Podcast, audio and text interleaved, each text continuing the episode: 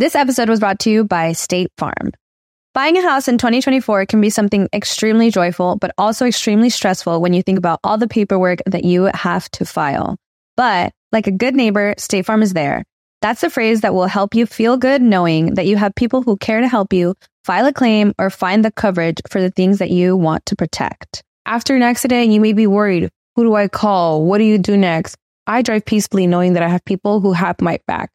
In reality, finding good insurance doesn't have to be something that is complicated to you. State Farm has options to fit your unique needs, which means you can talk to your agent to choose the coverage you need, have coverage options to protect the things you value most, file a claim right on the State Farm mobile app, or reach a real person when you need to talk to someone. Like a good neighbor, State Farm is there. With everyone fighting for attention, how can your business stand out and connect with customers? Easy. Get Constant Contact. Constant Contact's award winning marketing platform has helped millions of small businesses stand out, stay top of mind, and see big results fast. Constant Contact makes it easy to promote your business with powerful tools like email and SMS marketing, social media posting, and even events management. With Constant Contact, you'll reach new audiences, grow your customer list, and communicate more effectively to sell more, raise more, and fast track growth. Don't know much about marketing? No sweat. Constant Contact's writing assistant tools and automation features help you say the right thing at the right time every time. Plus, you can send with confidence, knowing your emails are actually reaching your customers thanks to Constant Contact's best in class 97% deliverability rate. I'm a small business owner and I believe that this is a great tool for other small business owners. In small businesses, you need to create a team. And if you're starting by yourself, Constant Contact can be the team that you need. Tackle any challenge with Constant Contact's expert live customer support. Plus, everything's backed by the 30 day money back guarantee. So get going and start growing your business today with a free trial at constantcontact.com. Just go to constantcontact.com right now. Constant Contact, helping the small stand tall. ConstantContact.com. Estás escuchando El Dolop, parte de Sonoro y All Things Comedy Network. Este es un podcast bilingüe de historia americana en el que cada semana yo, Eduardo Espinosa, le contaré un suceso histórico estadounidense a mi amigo José Antonio Badía, que no tiene idea de qué va a tratar el tema. Y lo logramos. Hemos llegado al episodio 100 del Dolop. baby. Y va a ser un episodio especial porque va a ser la primera de cuatro partes. Oh, snap. A mí me encanta la, cuando es de partes. Ahora todo, híjole, no sé si te va a encantar después de la primera, pero bueno. Ok. Eh, y todo no son, o sea, no es una historia que se divide en cuatro partes. Simplemente son cuatro partes de una historia mucho más grande que involucra décadas y décadas y décadas. Ok. Es, es- es una cosa épica. Es una Sí. saga. Digamos que si fuera una, no sé, una, una serie, cada temporada tomaría lugar en diferentes décadas, pero alrededor de lo mismo. Ok. Love it. Love Va. it. El agua con radio funcionó bien hasta que se le cayó la mandíbula. ¿En qué ojo me pongo el parche? Malditos salvajes incultos. Pagaba 25 centavos a los niños de la localidad por cada perro o gato que le llevaran. No, espérate, ¿qué? El parque se hizo consciente, el parque probó la sangre, güey. ¿De qué se va tan? Lo bueno es que nada más te trabas cuando lees, ¿verdad? Sí, sí, sí.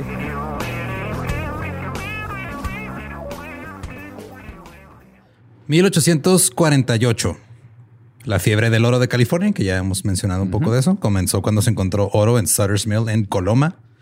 Unas 300 mil personas se apresuraron a viajar hacia el estado. En su mayoría eran hombres que buscaban dinero rápido. Eh, se decía que había muchos vividores que llevaban toda su vida evitando tener un trabajo honesto. Y podcasters. Y básicamente era como si alguien hubiera inaugurado una lotería, güey, porque pues no sabía si ibas a encontrar o no. Ajá. Y luego de- es como si todo el mundo se fuera a vivir a Texas cuando está el, el, el jackpot de loto en 200 millones de dólares y que todo el mundo se fuera a mudar a, a ver si A estar lo compre y compre y compre a ver cuándo Sí, ganan. Básicamente así era la fiebre del oro. güey.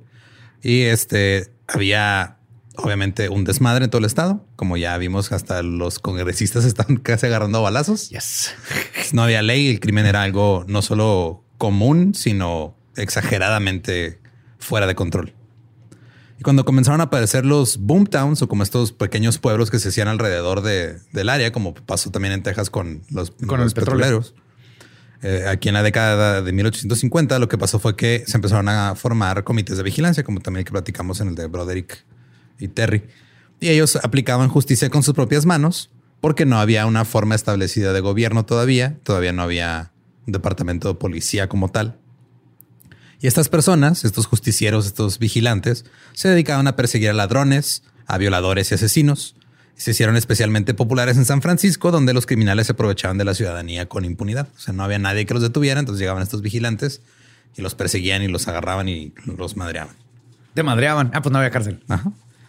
Ahora, las cosas empeoraron aún más en Los Ángeles y en los condados cercanos a principios de la misma década de 1850. Porque muchos criminales que eran expulsados porque te sacaban del pueblo, o sea, te agarraban los, los vigilantes, güey, te iban arrastrando así hasta el pueblo, te madreaban, te iban arrastrando al pueblo. Y no Así- vuelvas, hijo de tu pinche madre. Así como pasa aquí en cualquier este, colonia de México donde agarran al ratero de la cuadra, güey. Y lo agarran, le ponen sus verguizas. Ajá, lo amarran, lo, lo sacan de la cuadra o lo amarran a un poste y a ver qué pasa. Eh, muchos criminales expulsados de San Francisco y de Gold Country se iban hacia el sur de California. Estaba menos poblado. Todavía había a- a mexicanos, estaban tratando de traer más gente angloparlante para quedarse ya bien con todo el territorio. Entonces había un desmadre. Y toda la ciudad de Los Ángeles y el campo alrededor era el lugar mm, prácticamente más peligroso de Estados Unidos durante muchos años. South LA. Ajá. La primera fuerza policial específica de Los Ángeles se fundó en 1853. Se llamaba Los Ángeles Rangers. Ah, como los Texas Rangers. Una fuerza voluntaria ayudó a las fuerzas del condado existentes. Los Rangers pronto fueron reemplazados por Los Angeles City Guards, que también eran otro grupo de voluntarios. Ninguna fuerza de estas fue particularmente eficiente y Los Hasta que Ángeles, llegaron los LA Lakers. los Lakers, ajá, que tuvieron que emigrar desde Michigan. güey. Ajá, tardaron en llegar. Sí, y luego en esa época pues, llegaban siendo un grupo de personas completamente distintos. Yes, pero ¿quién puede olvidar al sheriff Magic Johnson? Eh, era, se hizo, Los Ángeles se hizo conocida por la violencia, vicios y juegos de azar. ¿Se hizo? Sí, en ese momento, güey. Ajá. O sea, ahorita ya es Las Vegas, que está ahí unas horas, pero antes sí. era, ajá, antes era Los Quítale Ángeles. juegos de azar, pero creo que todo lo demás sigue en Los Ángeles. Sí. Grupos de vigilantes tomaron la ca- las calles de Los Ángeles. El concejal Félix Signoret dirigió el linchamiento de un francés de apellido Lachenais, que era sospechoso de matar a su vecino Jacob Bell. ¿Cómo diriges un linchamiento? Ustedes tres, peguen en la cabeza. Ustedes dos, agarren los pies. Ustedes cinco, algo así. llanta con fuego. ¡Ya! Es más o menos es este, pues es el que les dice, ahí está ese güey, línchenlo. Ahora, este, por si no había sido, digo, los que ya leyeron el título del episodio ya saben más o menos a qué vamos, pero al enfocarme en la fuerza policíaca de Los Ángeles, este, nada más es para que sepas que estos cuatro episodios van a ser de la LAPD. Oh my God, a huevo. Ahorita iba a hacer una broma de LAPD. pero ya- Yes, sí. Ok, uf, va a estar. Oh my God. El departamento policíaco de Los Ángeles. Acabamos de hablar de lo que hicieron con Black Dahlia. Yep. Ahora, eh, se reunieron todos estos en Stearns Hall y era un chingo de gente. Se formó el comité de vigilancia, se revisó el historial de la y se decidió su muerte a manos de un comité que estaban todos indignados porque habían matado a su vecino. Ya tenían todo listo. 300 hombres armados más o menos, bajo la dirección de Félix Signoret, se reunieron la mañana del 17 de diciembre, marcharon a la cárcel, porque güey estaba en la cárcel del condado, quitaron al sheriff, Sí, güey, son 300 cabrones, güey. El sheriff del. ah, ¿sí? ¿Quieren café? ¿Ahí hay café? Ah, sí, por favor. Voy por este, donas. Todavía es que no abre la. ajá. Miren, yo, yo voy por donas, entonces como por 20 minutos no voy a ver qué pasa aquí. Ahí, ahí con permiso. Voy a asumir que vienen a cortar el pasto. Ajá. Entonces quitaron al sheriff, a sus ayudantes, se llevaron a la Cheneys, lo arrastraron hasta la esquina de las calles Temple y New High y lo colgaron. En enero, el juez del condado, Sepúlveda, encargó al gran jurado que cumpliera con su deber de descubrir a los líderes de esta mafia y así borrar este reproche a la ciudad. Pero el gran jurado expresó la convicción de que si hasta ese momento la ley se hubiera ejecutado fielmente en Los Ángeles, tales escenas a plena luz del día nunca hubieran tenido lugar. Entonces, pues, si ustedes hicieran su trabajo, no tendríamos que hacer esto nosotros. Por lo tanto, ajá, la- No. los chavitos, los 300 personas no hubieran tenido que salir de sus casas a llenarse de sangre. No. No hubiéramos tenido que, si alguien hubiera arrestado al ladrón, no hubiéramos tenido que bajarlo a golpes de la combi. Así funciona. Ajá. Entonces el gran jurado no solo falló en acusar a alguien, sino que los linchadores también publicaron audazmente una reprimenda a las autoridades en el periódico a través de una editorial. Y cito, es de esperar que la insinuación dada por el pueblo ayer sea munición suficiente para hacer que el débil brazo de la ley recupere su fuerza anterior y haga innecesario que el pueblo, de quien procede todo el poder de la ley, vuelva a tomar esa ley en sus propias manos. Se le están diciendo la ley. Si no se ponen las pilas, nosotros vamos a tener que seguir siendo la ley. Entonces, les traje más, les traje más donas. ¿Qué vas a hacer? Y mi dona, yo no te, yo te pedí una dona rosita. Voy le voy a echar más ganas, compa, para que no tengan que estar matando gente. Yo le echo ganas, se los, se los prometo. Voy a restar más del, triple.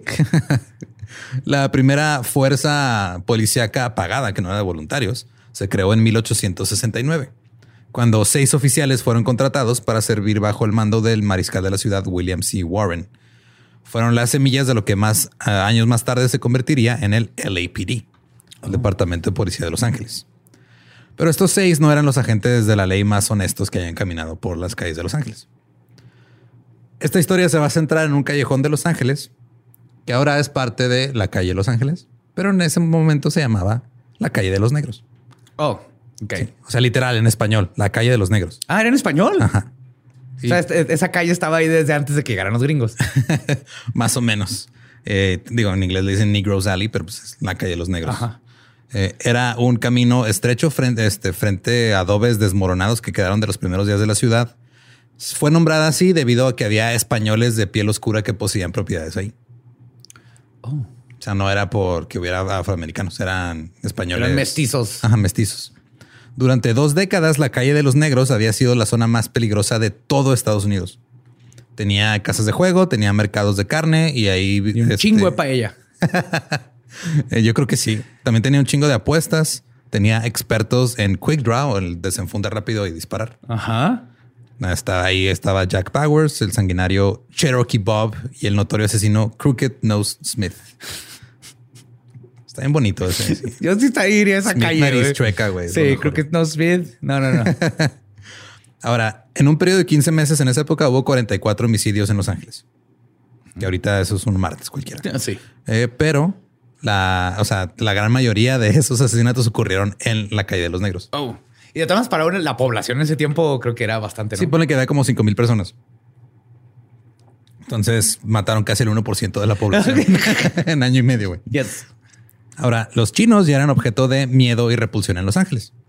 Les daban miedo porque trabajaban largas horas por una miseria.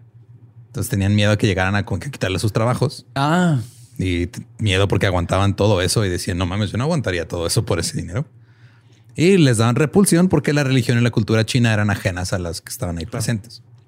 Los libros y las publicaciones populares en ese momento sugerían que los chinos que llegaban a California en busca de oro eventualmente tomarían el control de California elegirían a un mandarín vestido de seda como gobernador.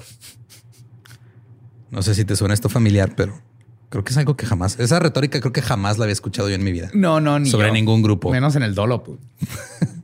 El odio era tan fuerte que durante la guerra civil, la legislatura de California aprobó una ley que prohibía a los chinos testificar contra los blancos. What? Esta ley otorgó inmunidad a los blancos y se convirtió en una invitación a la violencia racial. Porque si tú eras chino, llegaba y te pegaba, no, pues tú no. me podías hacer nada a mí. Por más que dijeras y no puedes hacer nada, porque pues, ya te habían quitado el derecho de testificar contra un hombre blanco. Al final de la guerra civil, la economía estaba en declive. Hubo mucha dislocación social. De repente, este, muchos negros empezaron a mudar al estado en busca de nuevos horizontes después de ser oh, liberados. ¿Qué, qué, peor podría haberle pasado a Los Ángeles? chinos y ahora llegaron los negros. No. Ajá. Y los chinos les empezó a ir bien. Están teniendo éxito, estaban teniendo, eh, pues ahí digamos que su economía iba en ascenso.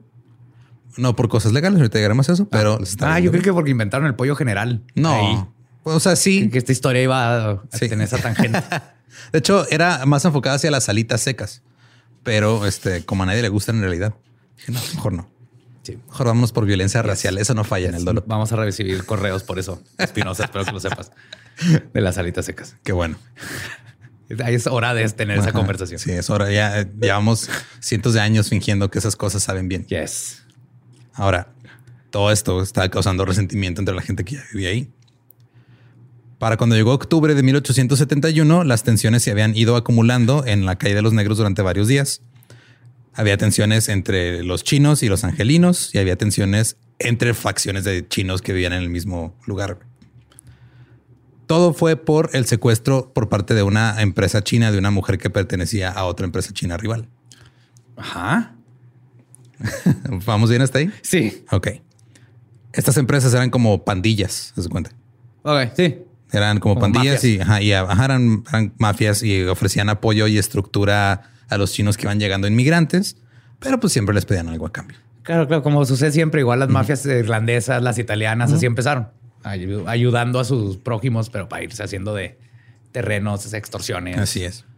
La mujer secuestrada era una mujer llamada Yudho, que dicen que era una mujer hermosa, era una mujer casada y fue secuestrada por una empresa para venderla en matrimonio con alguien más. Oh, Es la, el grupo que la agarró era este, dirigido por un hombre llamado Yo Hing, que estaba muy unido a la estructura de poder blanco en Los Ángeles.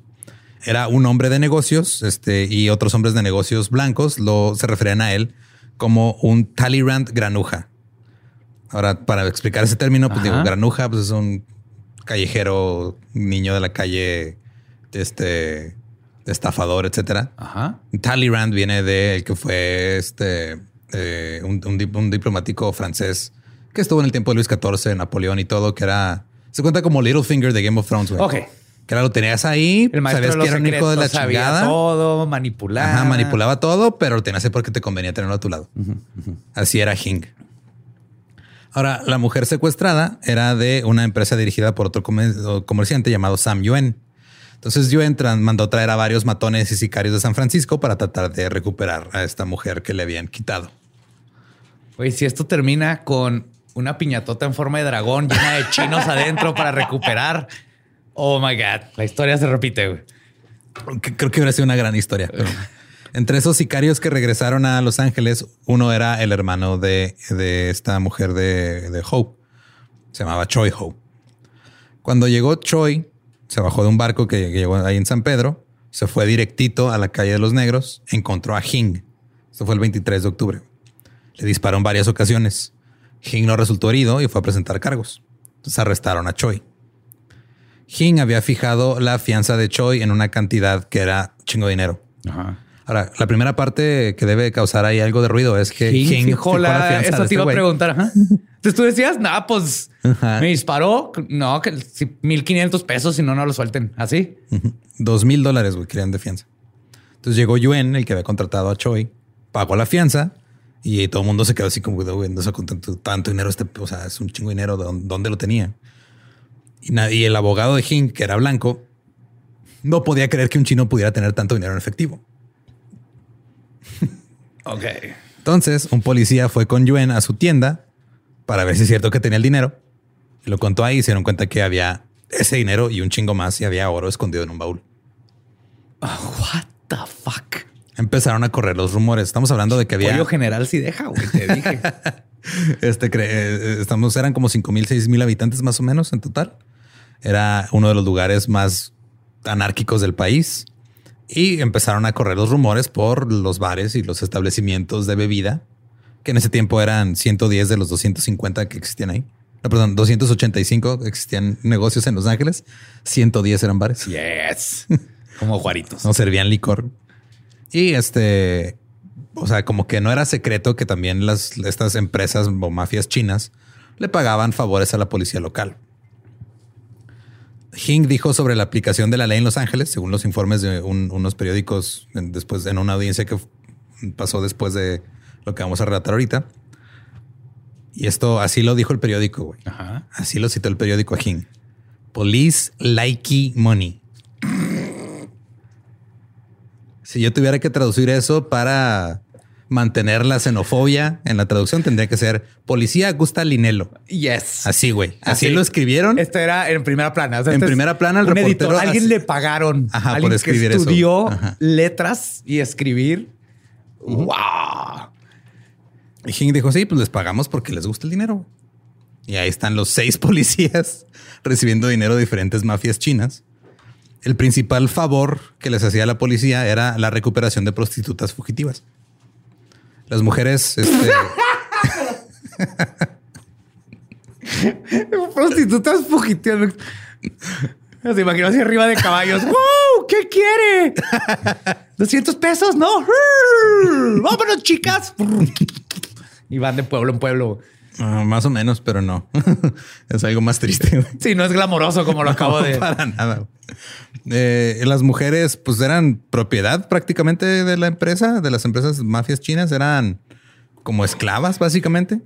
Y cada que una prostituta intentaba escapar, lo único que tenía que hacer su dueño, entre comillas, era ir a los tribunales y emitir una orden judicial acusándola de robo. Porque era su propiedad. Ajá. Luego, sabiendo que la policía, o sea, los policías sabiendo que si las agarraban iban a tener una buena recompensa por parte de estos mafiosos, pues iban a buscarlas a donde fuera. O sea, aunque tuvieran que bajar a San Diego, San Francisco, donde fuera, este iban, bueno, subir más bien, bajar a San Diego, subir a San Francisco. Ajá. El punto es de que estos güeyes iban a donde fuera. Entonces imagínate, güey, que tiene seis policías. De repente dos de ellos se van a buscar prostitutas a San Diego, a San Francisco por dinero. No, mi amor, neta, es mi- estoy trabajando. Tuve que ir. ¿Qué, ¿Quieres, ¿Quieres que te lleve a cenar en tu cumpleaños? Tengo que te hacer este trabajo. Tengo que buscar. Son tres prostitutas. No, pues siempre me llevas a cenar comida china. O sea, yo ya no te creo.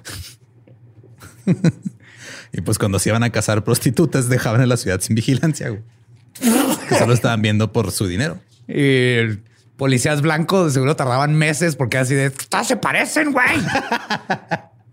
¿Es esta? No, ¿verdad? No, esa no era. Ya, te vengo, espérame, pues. Tiene los ojos rasgados y el pelo lacio. Una de estas tiene que ser. Ah, Coge una. Este sistema de sobornos llevó a los agentes de policía a aliarse abiertamente con alguno de los jefes de las empresas, entre comillas, chinas. En ese momento había un oficial llamado eh, Jesus Bilderain. Tenía fama de ladrón y de deshonesto. Incluso se, se entablaron varios casos judiciales en su contra en los años anteriores y posteriores a octubre de 1871. Uno de ellos fue, lo acusaron de robarse unos gallos para usarlos en sus peleas de gallos. Ok. Eso fue como que uno de sus crímenes más grandes. Y tenía también un hermano que era Ignacio. Ignacio Bilderain también era un apostador. Entonces, Ignacio y Jesus o Jesús controlaban y manipulaban el bloque de votantes latinos en Los Ángeles y siempre estaban comprando votos a, a favor de los demócratas. Y dicen que era muy común que el día de las elecciones anduvieran ahí Ignacio y, y Jesus este, metiéndoles billetes a los votantes de Los Ángeles, así de, hola, tú vota por tal güey. Así de... pues, Como, como México. ah, como México ayer. Ajá. Con tortas y camisetas. Y checando las propuestas del Partido Verde. sí.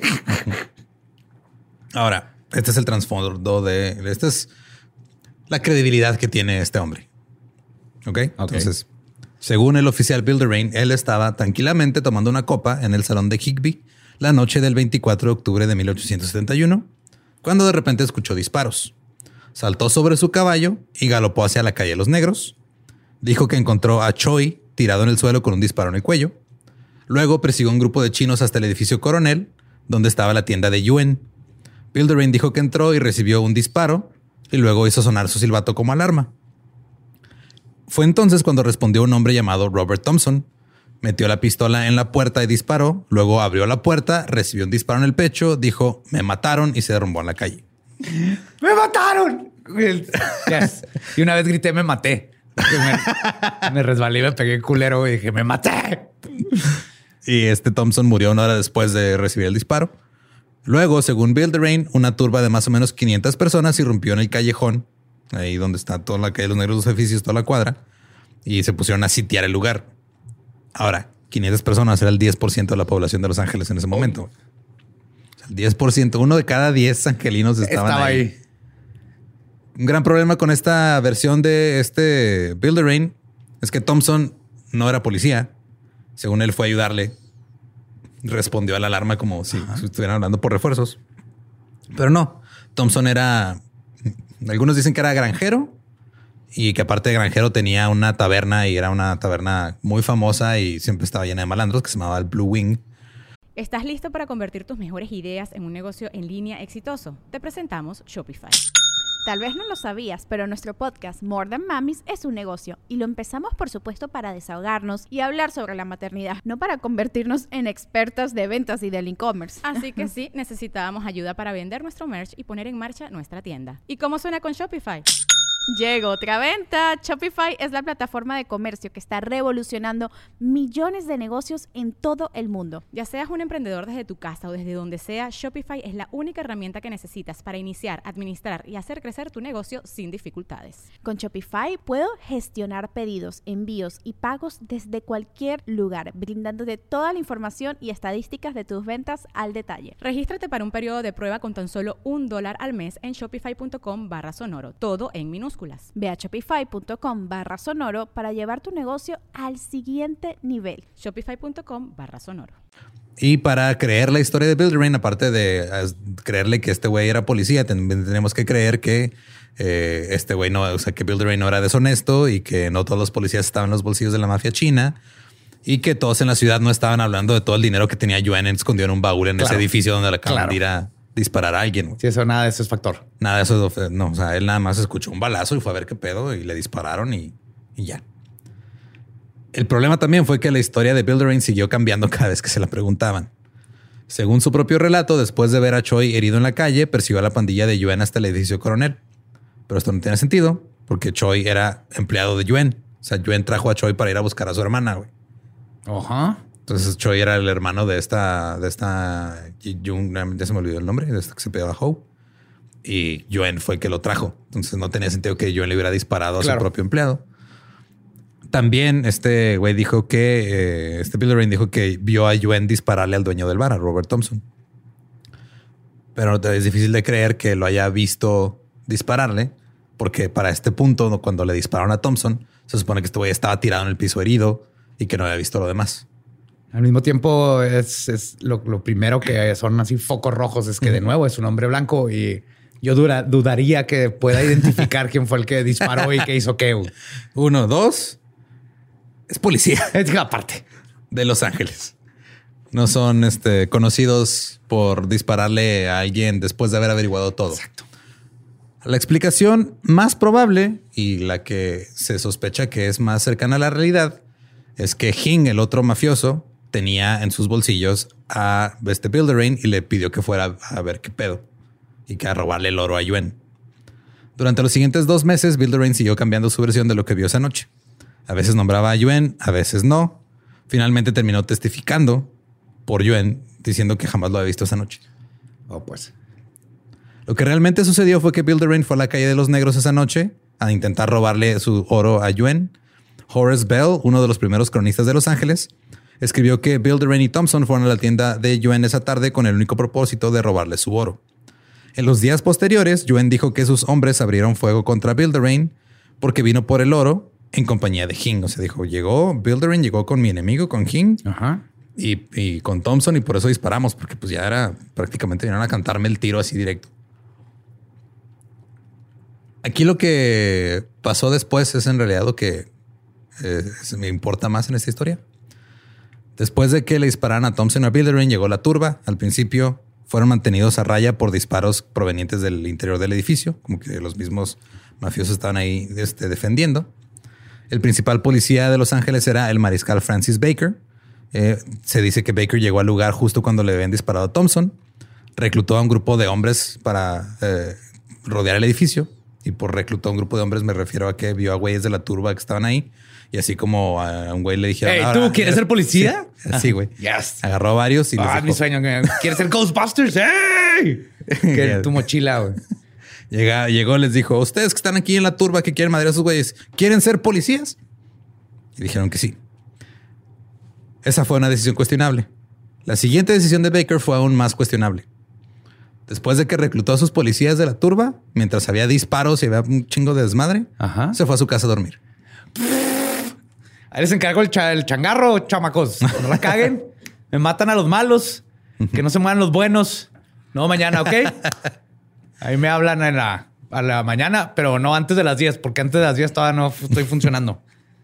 Eh, mientras lo hacía, algunos miembros de la turba se subieron al techo y usaron hachas para hacer agujeros En el techo. en el techo.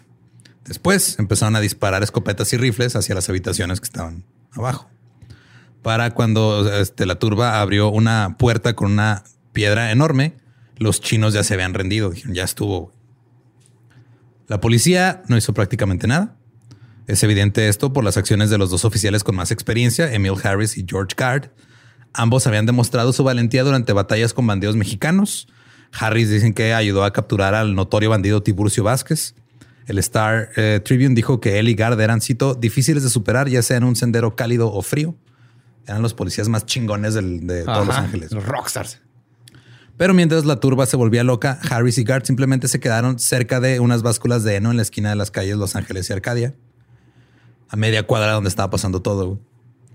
Dicen que Harris agarró a un chino que iba huyendo y luego llegó un grupo de gente, lo rodearon, le arrancaron al chino de, que tenía de los brazos y entonces Harris nada más regresó a su puesto y luego dijo, ah, yo, no- yo ni me enteré que habían ahorcado a algún chino. Oh. Algunos argumentaron que nadie podía esperar que una fuerza policial pequeña y mal entrenada se pudiera enfrentar a una multitud armada de cientos de personas. Pero el argumento de que la policía no, no tenía poder esa noche fue desmentido por Robert Whitney. Robert Whitney era un ex maestro de escuela, un hombre rudo que se volvió vigilante justiciero por, por sus huevos. Era conocido por acercarse sigilosamente a un mafioso, Agarrando de cuánto es tres por tres, pendejo. tres por tres, te parto la madre. casi casi los agarraba del cuello, les metía el cañón de la pistola en la boca y les decía, lárgate o te mataré. Y esta noche, cuando estaba la policía no haciendo ni madre, se dice que Whitney logró salvar a cuatro o cinco chinos. La policía Tiro paro. no salvó a ninguno. Probablemente es porque estaban comprometidos con sus acuerdos secretos con las mafias chinas y estaban acostumbrados a dejar que los justicieros hicieran su desmadre y nomás dijeron, ok, pues es una bronca más, este, no nos vamos a meter. Ya mañana vemos qué pedo. Ahora, bajo las farolas de gas de la calle, los chinos fueron arrastrados a una horca improvisada que dijeron en el centro. Y pronto los cuerpos de ellos estaban balanceando de dos vagones volcados en Commercial Street, así como del travesaño del Tomlinson Corral, un lugar de linchamiento popular que se había utilizado para colgar al francés Lachenace. Ya Qué feo que entonces hay un lugar de linchamiento popular. Ajá. Oye, mañana vamos al linchamiento, pero no al del popular, eh. Vamos a ir acá al de la esquina, güey. Sí, es, esta- es- es- más underground, Sí, güey, más orgánico. Acá más- yo, yo, yo iba al popular antes de que fuera popular, pero ya, ya se hizo muy mainstream. Ya no güey. es lo mismo, no, ya. No, no, no, no. Ahorcan así de como a siete en siete, Sí. vamos, donde es Sí, uno por la- uno. Acá todavía, acá todavía usan cuerdas bien. O sea, ¿qué es eso de ponerles adornitos? La cuerda está y- hecha a mano, así. Son linchamientos artesanales, como debe de ser. La turba también usó el techo del porche de la tienda de vagones de John Goller en la esquina de Los Ángeles y Commercial Street, a una cuadra de la entrada sur de la calle de los Negros. Ahora, este tal Goller era un ex concejal respetado, era esposo, era padre de familia, y se dice que él estaba en contra, incluso amargamente, cuando llegaron a colgar a los chinos de ahí de sus ventanas. Él dijo: Hey, hay niños pequeños adentro. No hagan esto aquí. O vendan palomitas, una de las dos. O háganlo más temprano, porque mis hijos Sí. tienen que dormir a las nueve. O denles un palo. Digo, si ya vamos a usarlos como piñata.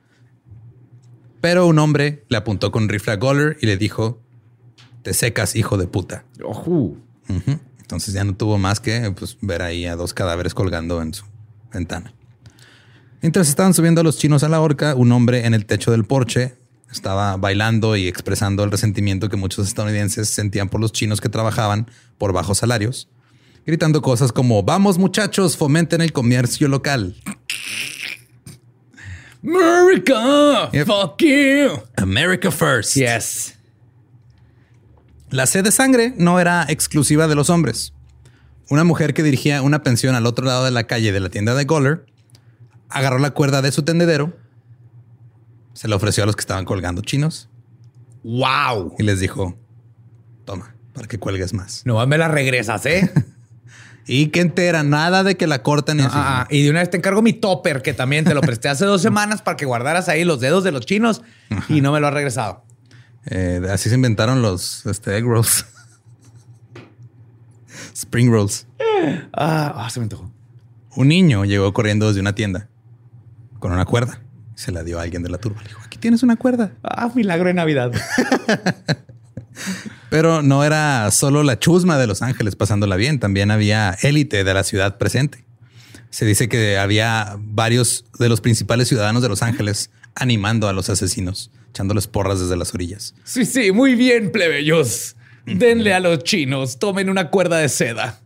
Entre ellos estaba H.M. Mitchell, que era reportero del Star y después se volvió líder del, del Partido Demócrata. Ah, claro. Sí, Mitchell también sirvió un término como alguacil antes de casarse con una mujer de la familia Glassell, que era una familia muy rica de la ciudad. Y luego terminó su vida siendo granjero y coleccionista de antigüedades occidentales. Pero antes de que hiciera todo eso, alguien en la multitud dice que lo vio y escuchar y lo escuchó gritar a alguien, ¡cuélguenlo! Entonces, claro, sí, mira, es como cuando alguien se pone a buscar tweets viejos de alguien, güey, van a encontrar algo ofensivo, pero no al nivel de cuelguen ese chino. Ay, güey. Ahora, Harris Newmark, uno de los miembros más respetados de la comunidad empresarial, dice que escuchó un disparo cuando salía del trabajo. Iba caminando hacia la calle Los Ángeles cuando se enteró que habían matado a Thompson, pero se fue a su casa a cenar sin esperar más problemas. Dijo, ah, fue una, una, trifulca y vamos a dormir. No tengo que ir a preocuparme por la gente de esa, esa calle que está por allá. Ahora, de todos los chinos de Los Ángeles en esa época, el doctor Jin Tong era probablemente el más eminente y querido entre sus compatriotas y entre los mismos americanos. Eh, de hecho, muchos decían que podría haber ganado mucho más dinero abriendo una oficina en la parte gringa de la ciudad, porque estaba en la parte inmigrante. Pero Tong decidió quedarse en la calle de los negros y daba consultas tanto de medicina tradicional como de medicina moderna en una pequeña tienda que tenía ahí en el edificio Coronel donde estaba todo el desmadre. Oh. Pero todo eso no lo salvó. Mientras arrastraban al doctor Jing Tong por la calle, trató de negociar con sus captores. Les dijo que tenía 3 mil dólares en oro en su tienda, que se los podía dar. Tenía un anillo de bodas de diamantes. Y le dijo a, sus captores, quédense con todo. Cuando dijo esto, uno de sus captores le disparó en la boca para callarlo. Luego lo colgaron y le cortaron el dedo para robarle el anillo. Harris y Gard estos dos ejemplares policías, finalmente se dirigieron a la tienda de Yuen, donde hicieron guardia durante gran parte de la noche. Pero pues ya no había nadie, ya la turba ya se había ido, ya habían saqueado el, oro de, de, Yuen, ya se habían llevado a, colgar a los demás. Pero este probablemente ambos tenían algo en mente, una recompensa. Porque resulta que estos dos hombres estarán aliados de Yuen. Entonces, cuando fueron ahí a como que quedar bien de que fueron a proteger y todo, que ya no le hicieran más destrozos al edificio de Yuen, este Yuen les dijo que no, pues me tiraron un poquito de paro y les dio dinero y les regaló cosas. La masacre finalmente fue llevada a su fin por el alguacil James Burns, un hombre que era conocido como Daddy entre los apostadores y las prostitutas. Eh, agarró a 25 voluntarios de una multitud que estaba ahí viendo el desmadre.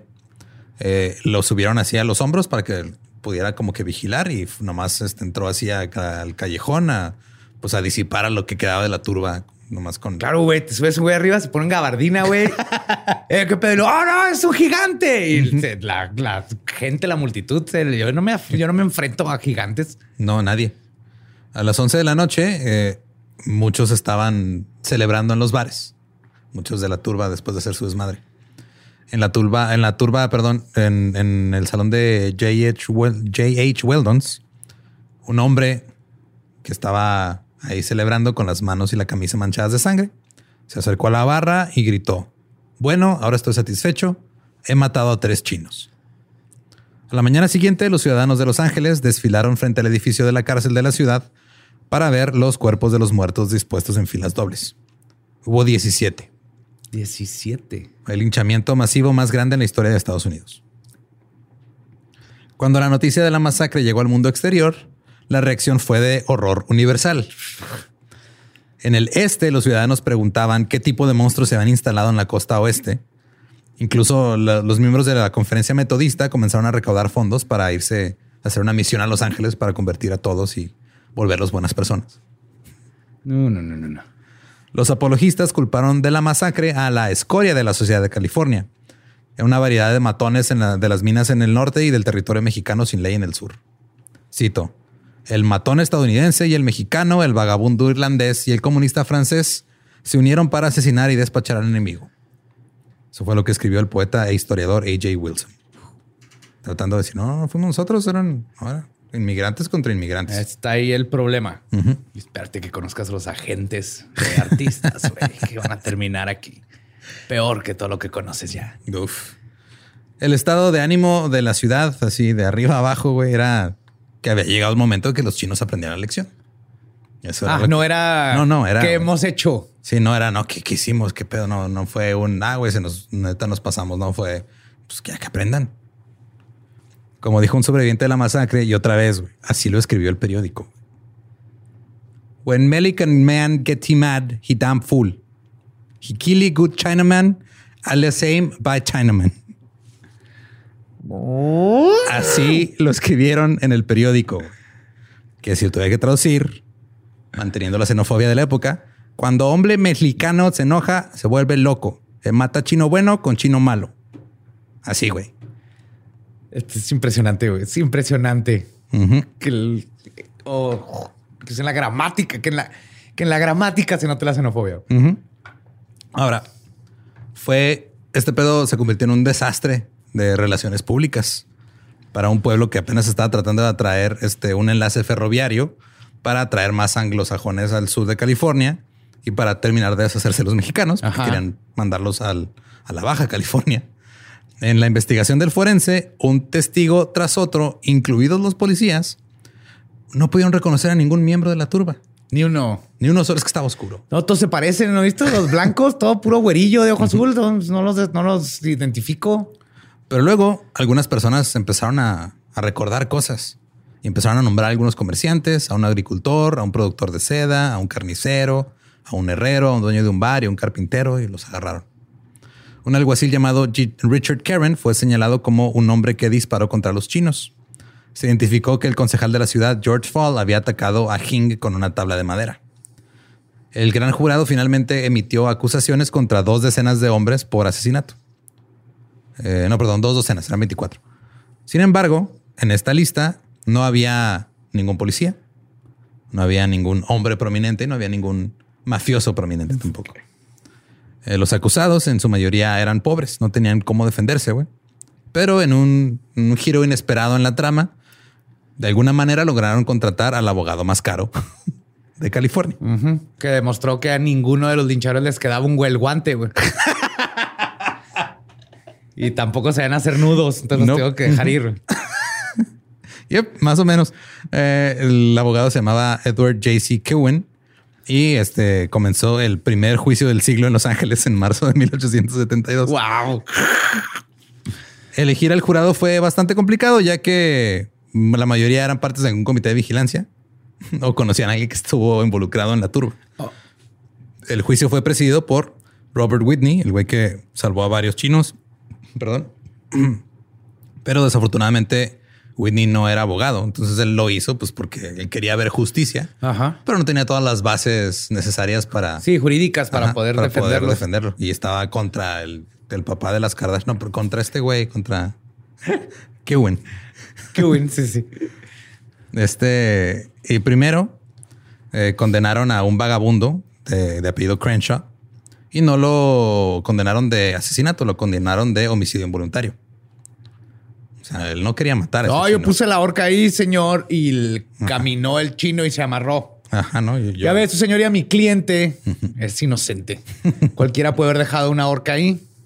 Ya si alguien camina y, y se tropieza y cae en la horca, ya es pedo de ellos. Si cae en la horca, voten que es inocente.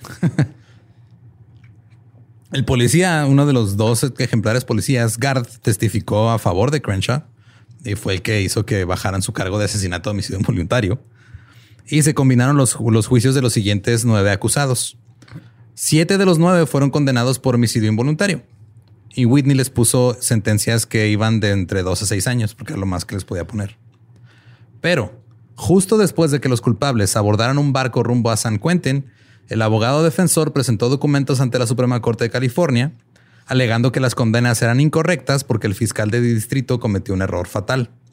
El fiscal Tom había acusado correctamente a los acusados de asesinar al querido Dr. Tong, pero no había presentado pruebas de que el Dr. Tong hubiera sido asesinado. What? Entonces el tribunal dijo, ¿sabes qué? Sí es cierto. güey". Y canceló las condenas de todos. Todo. El fiscal Tom nunca intentó volver a juzgar a los acusados, no intentó meter una apelación ni nada, como que dijo, "Eh, no, es mi, no es mi problema, no es mi, no es mi pedo. Y nunca llevó a juicio a la mayoría de los acusados por el gran jurado. Y con eso, Los Ángeles se había deshecho de su complicado problema de relaciones públicas. Los periódicos locales ni siquiera mencionaron el linchamiento en su análisis de fin de año de las cosas que pasaron No durante los 12 cierto. meses anteriores. Ajá. Sin en cinco años, la llegada del ferrocarril transcontinental hizo que el viaje hacia el oeste fuera rápido y seguro. Los Ángeles se convirtió en una ciudad moderna y muchos de los hombres que vivieron por años en condiciones adversas se hicieron ricos porque eran los que estaban ahí, tenían negocios. Los chinos fueron los últimos en ser linchados en Los Ángeles. Hay algo muy curioso güey, en la ley de California que, este, de hecho, o sea, ahí te va la, la manera en la que estaba definido el linchamiento en, en California era muy rara. Ah, sí, Google despertó. Este, eh,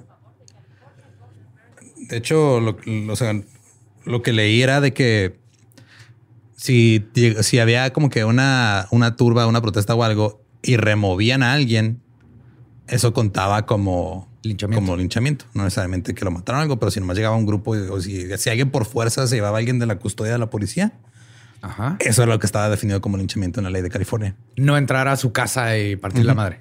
Ahora, curiosamente, esta ley se quedó mucho tiempo ahí y en varias ocasiones el estado de California la ha utilizado en contra de activistas que están protestando, güey.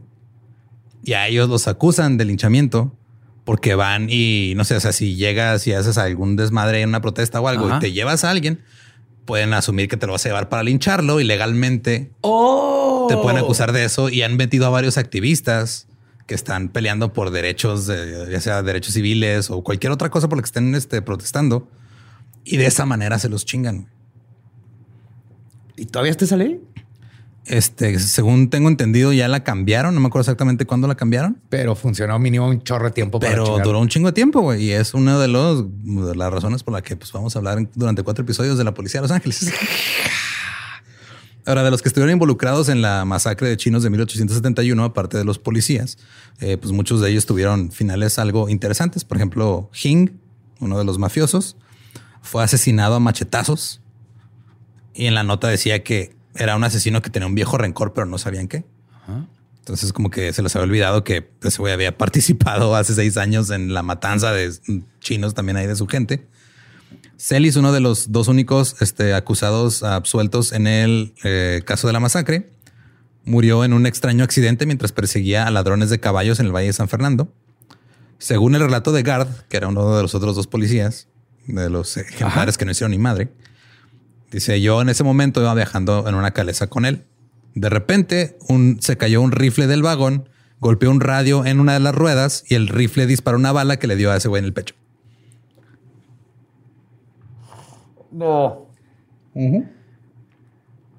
Sí, así se fue un- uno de esos extraños accidentes en los que Eh, uno en un millón. Ajá. Digo, si me preguntas a mí, ese, ese hombre es suertudo, güey. no, o sea, uno en un millón que se fuera a morir así. Este Mitchell, el güey que después se hizo eh, coleccionador de, de antigüedades y que fue con este miembro, que fue algo así y todo ese pedo, fue a casar con el abogado municipal William Dunn. Se fueron a la- al pie de las colinas allá en Pasadena. Dunn desafortunadamente confundió a su amigo con un ciervo y le disparó accidentalmente. Es que todos se ven igual, su señoría. Sin cuernitos, tan peluditos. Mi compa, pues véalo. Dos veces. ¿Cómo que dos veces? le disparó accidentalmente con un rifle dos veces. Güey, ni a un venado le disparas dos veces. Es que si a un, a un venado le disparas a propósito, este fue por accidente. Sí, cierto. Sí, sí. Eh, y este Gard, uno de estos policías, quien después de la masacre se convirtió en un, un detective de ferrocarriles, murió en una explosión. Güey, detective de ferrocarriles. Sí. Sí, pues O sea, era. se pierde un ferrocarril y, este vato va y lo encuentra. No, es que también acuérdate que en ese tiempo era muy común que llegaran a saltar trenes. Ah, ok. Sí, si no iba a estar bien fácil. Nomás tengo que seguir las vías. ¿Dónde? Es que hay, hay- hay veces en las que ya no están las vías tampoco. No, por eso soy detective de ferrocarriles. Y pues esa es la historia de el inicio de la policía de Los Ángeles, que apenas empezaron y a los dos años se vieron involucrados en la masacre de chinos de 1871. A los dos años se vieron involucrados en el resto de su carrera. Así es. Por siglos. Eh, si quieren escuchar la versión en inglés de, de este episodio, es el episodio 39 de The Dollop, LAPD The Beginning. Y recuerden que si nos quieren seguir en redes, nosotros somos arroba el Dollop en todos lados. A mí me encuentran como arroba ningún Eduardo. Ahí me encuentra como el Badiablo. Y si no conocen su historia, están condenados a que no les quede el guante. ¿Estás listo para convertir tus mejores ideas en un negocio en línea exitoso? Te presentamos Shopify. Tal vez no lo sabías, pero nuestro podcast More Than Mamis es un negocio y lo empezamos por supuesto para desahogarnos y hablar sobre la maternidad, no para convertirnos en expertas de ventas y del e-commerce. Así que sí, necesitábamos ayuda para vender nuestro merch y poner en marcha nuestra tienda. ¿Y cómo suena con Shopify? Llegó otra venta. Shopify es la plataforma de comercio que está revolucionando millones de negocios en todo el mundo. Ya seas un emprendedor desde tu casa o desde donde sea, Shopify es la única herramienta que necesitas para iniciar, administrar y hacer crecer tu negocio sin dificultades. Con Shopify puedo gestionar pedidos, envíos y pagos desde cualquier lugar, brindándote toda la información y estadísticas de tus ventas al detalle. Regístrate para un periodo de prueba con tan solo un dólar al mes en shopify.com barra sonoro, todo en minúsculas. Ve a shopify.com barra sonoro para llevar tu negocio al siguiente nivel. Shopify.com barra sonoro. ¿Estás listo para convertir tus mejores ideas en un negocio en línea exitoso? Te presentamos Shopify.